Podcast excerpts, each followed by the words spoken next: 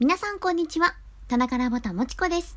ボイスクリエイターの田中らぼたもちこです。あなたのハートにメロメロメロリンちゃん。さて、本日なのですが、先日の収録で今年やりたいことリスト100が完成しましたとお話ししていたのですが、今回からそのやりたいことリストに関連して学んだことっていうのを紹介していきたいなと思います。名付けて、もちこの花嫁修行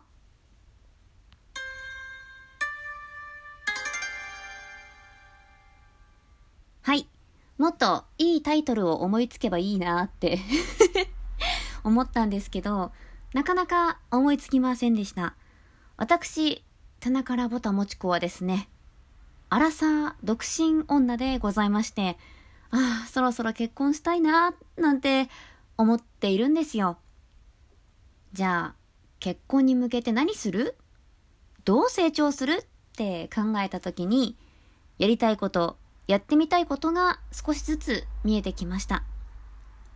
それを継続してコツコツ積み重ねて、思わず結婚したくなっちゃうような女磨きをしていきたいと思っています。もちろん、一人でもできることではあるのですが、これをね、ここで共有していくことで、他の人の役に立てるかもしれないなとも思って、収録を残すことにしました。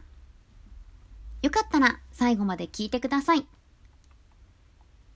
今回お話しするのは、栄養学のお話です。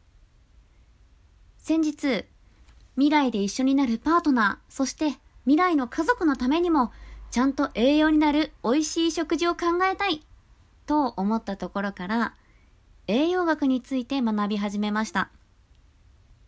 早速図書館で借りてきた本が嘘？本当？栄養学が面白いという本田京子さんが書かれた本なのですがその中でも特に皆さんに共有したいと思った部分をお伝えしていきたいと思っています。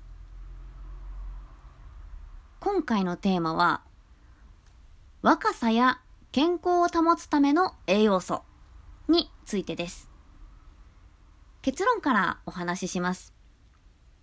若さや健康を保つための栄養素は、ポリフェノールとカロテノイドです。ネットで調べるともっともっとたくさん出てくるし、諸説あるので、一つの豆知識として聞いていただけると幸いです。ポリフェノールは緑茶、チョコレート、赤ワイン、ブルーベリーに多く含まれており、カロテノイドは人参、トマト、ブロッコリー、オレンジ、鮭、これらに多く含まれています。私ももう30代、若さにも健康にも気を使わなくちゃいけないんですよね。そして、愛するパートナーにも若く健康でいてもらいたい。ねえねえ、温かい飲み物一緒に飲もう？という場面では、紅茶よりも緑茶。あ うん、なんだか渋いですよね。おせんべいが食べたくなります。でもそこではおせんべいではなくて、チョコレートを差し出してね。はい、あーんして、って食べさせてあげる。うん。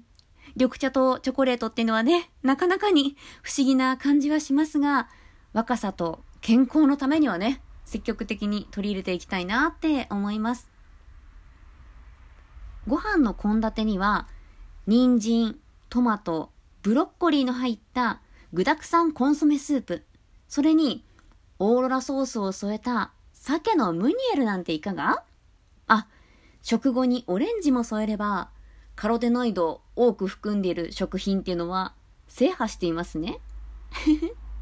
こういったように、一つ一つの食材を意識したレシピを考えていけば、日々ね、食事に活かしていけるんじゃないかなって思いますよね。今回紹介したポリフェノールやカロテノイドっていうのは、案外身近な食材で補える栄養素だなってことが分かりました。なので、意識的にね、摂取していきたいなって思います。ぜひぜひ皆様の献立にも取り入れてみてください。はい。まあ、今日はこんな感じかな。こんな感じで私の日々学んだことっていうのを皆さんにより伝わりやすいかどうかわかんないですけど、私のスタイルでお伝えしていきたいなと思っております。よかったら次回も聞いてください。ここまで聞いてくださった皆様、ありがとうございます。また皆様にお会いできることを楽しみにしております。以上、棚からぼたもちこでした。バイバイ